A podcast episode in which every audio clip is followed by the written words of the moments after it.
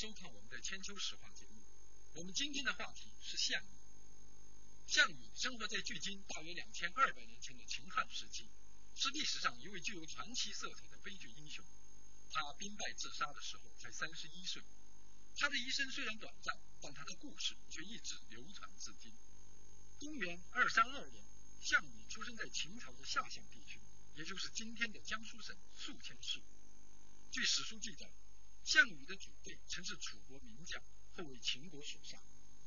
秦始皇统一中国时，项羽才十一岁，跟随叔父项梁生活在相当于今天的苏州一带。少林时的项羽体力过人，豪放浮躁，但却胸怀大志。项羽呢，呃，这个是是文献上面没他父母的记载，但他从小呢就跟他的叔父项梁在一起的。这个项梁呢，就就在那个把他培育。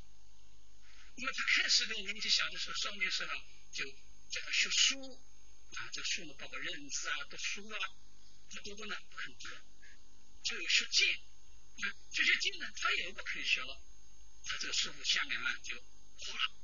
啊，就就责怪他了，他就说他是这个啊，学书呢只能记记姓名明星啊，就姓名而已学剑呢那是一人剑，不知学。我要学什么呢？要学万人剑。这个万人剑是什么？学剑这是跟人之间的决斗，他要学智慧千军万马啊，要学这个东西。那么项羽项梁呢，就叫他学兵书。这样就可以指挥战战争了，很高兴。但学学学学呢，他也没把它学完，学个一知半解呢，又凉了。秦始皇啊，这个三十七年呢，就秦始皇最后一年了，南巡。南巡的时候呢，到了绍兴，绍兴以后回过来呢，到了吴，吴就吴县呢，就是现在收州啊，这个吴吴收州的吴县市啊，现在是这样。那跑到那里呢，这个项羽呢？就看见啊，这个这个这个社会去看见这个秦始皇出巡去了，那么项羽就说：“别克其人待也啊，别克其人待也啊，就说他我可以期待他，啊期待他啊，这也这个从小要学万人敌啊，他这个别克其人待也，就说明项羽从小就有他的抱负，时势造英雄。”历史很快就给项羽带来了展示其雄心和胆略的机遇。公元前二零九年，由于秦始皇和秦二世的残暴统治，爆发了陈胜吴广起义，点燃了秦末农民大起义的熊熊烈火。当时项羽二十四岁，刘邦四十八岁，他们分别与吴地和沛县率众起兵，并很快成为抗秦大军中的两支劲旅。在各路起义军结盟以后。项羽挥师北进，直捣围攻巨鹿的秦军主力部队。一路上，项羽率部破釜沉舟，浴血冲杀，很快就取得了巨鹿大捷。巨鹿之战是一个转折点，它标志着秦王朝事实上已经灭亡。这个巨鹿之战在当时呢，是秦朝跟这个农民起义军的一次决定性的战斗。如果这个战争要是失败，这个农民起义军就几乎要瓦解了，而这场战争由于项羽的艰苦卓绝打赢了，它在历史上的意义呢，我觉得主要有三场。第一个，消灭了秦军的主力，一部分是被项羽在战场上消灭，另外一部分呢，就是章邯率领二十万人投降了项羽。从此以后，秦国没有可用的兵。那第二个意义呢，就是项羽的巨鹿之战的胜利，促进了秦王朝的内部的瓦解，宫廷内部发生的一连串的政变，秦朝呢已经崩溃。巨鹿之战的第三个意义。就是吸引了全国的注意力，为刘邦从南向进攻创造了条件。所以刘邦到那边一路是势如破竹，就进了关了。哎，那么刘邦进关之后，三个子婴投降，所以秦朝呢打下来了。消灭了共同的敌人以后，刘邦、项羽之间越来越剑拔弩张。项羽乘胜西进关中，直逼刘邦驻地。刘邦迫于大兵压境，无奈之下，在鸿门宴上向项羽表示臣服。反正呢，想趁机在宴会上呢，叫项羽呢杀掉刘邦。这项羽呢下不了决心，结果呢没有杀成，刘邦呢就跑掉了。那么有人认为呢，这个时候不杀掉刘邦呢，是说说的一个大机会，一个一个好机会。其实事情没那么简单，因为这时候要杀了刘邦的话呢，啊，他要在诸侯面前要失信，失信于诸侯，诸侯就会背叛他，啊，众叛亲离，啊，不是说没有理由。那么这样以后呢，呃，项羽就领兵呢进入咸阳。鸿门宴以后，项羽以为江山在握，便席卷关中财富，回到彭城，自立为西楚霸王。接着又按照与自己的亲疏关系，把起义军的各路首领分封为十八个诸侯国君。由于分封不公，以汉王刘邦为主的各路诸侯很快联合起来，打响了楚汉战争。失道寡助而又刚愎自用的楚霸王，四面受敌，左冲右突。六年之后，在垓下之战中全军覆没。心高气傲而又回天乏力的楚霸王，觉得无颜再见江东父老，他拒绝了逃生的机会，仰天拔剑，自刎于乌江边上，演出了一出霸王别姬的千古悲歌，真可谓英雄气短，儿女情长。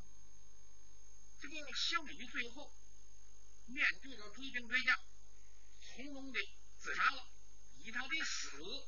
来修自己的事业，那么也有人呢认为项羽啊，这个时候应该忍辱负重啊，应该呢不讲啊，像杜牧讲的啊，就是啊，这个江东子弟都猜忌，江都从来未可知。那么这是杜牧的啊这些的一种想法。其实啊啊不对，因为当时啊这个形势啊已经是他就已经。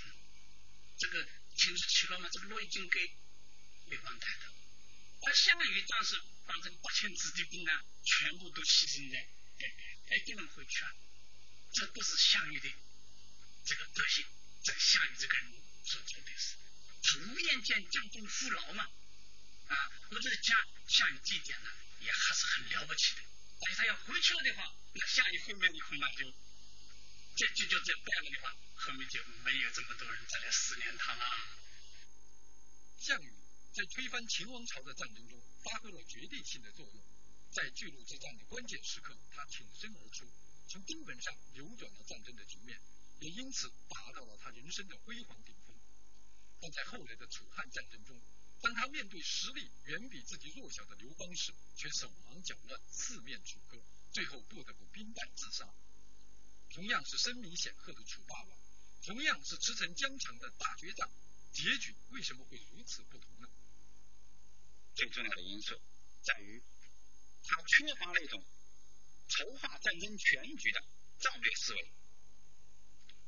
我觉得呢，他的这个缺陷，在他与刘邦相争的这么几年过程中，在三个方面表现出来。首先是政治方面，他失去了民心。古今中外，这种成功的国军将帅，在思考战争问题的时候，首先都要思考政治战略。项羽呢，也就正因为他的政治方向错了，他打败秦军之后啊，进入关中，他不是去统一天下，而是自封为西楚霸王，同时呢，封了十八路诸侯，啊，把一个统一的中国，又拉到了战国时代的这种。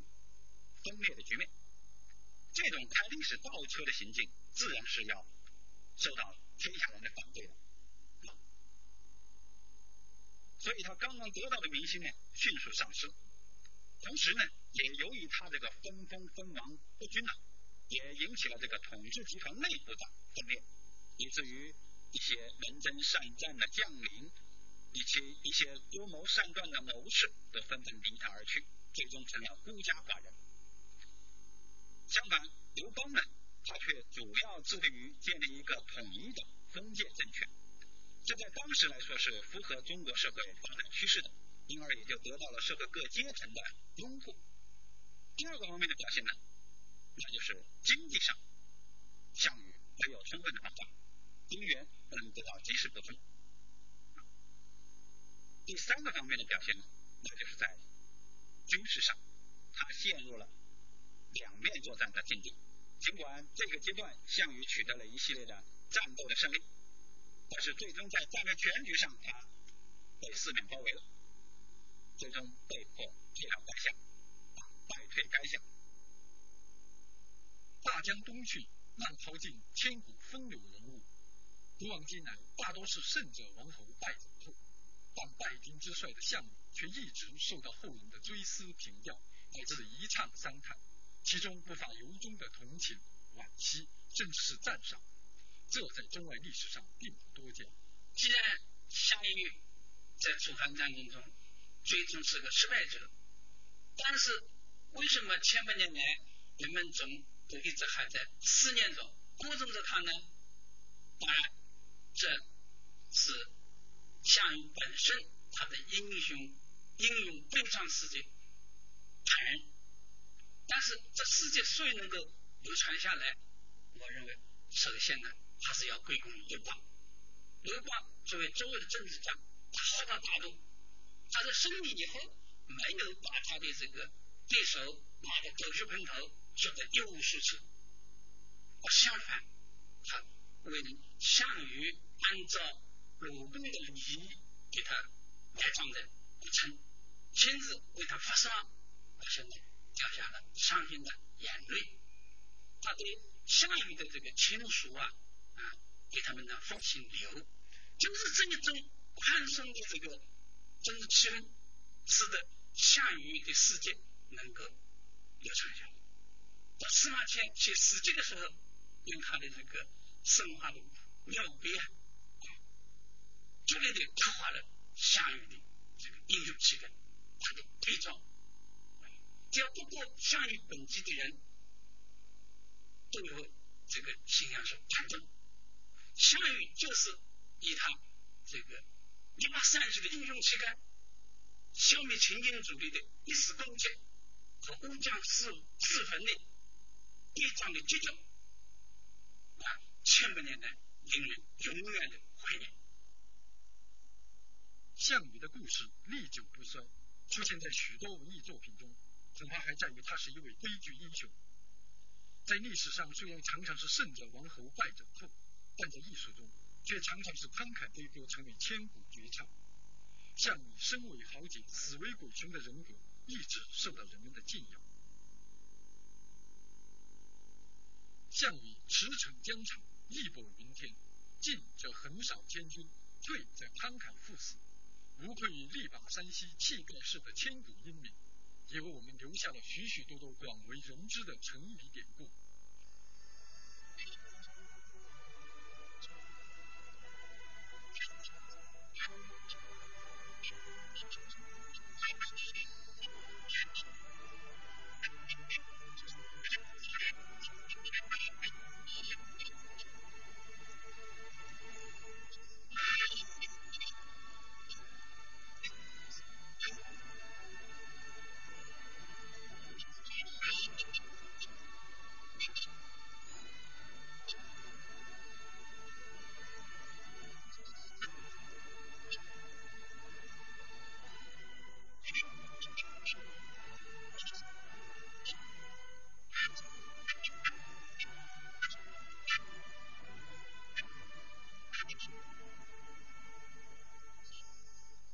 感谢你收看我们的千秋史话节目，我们下一期节目再见。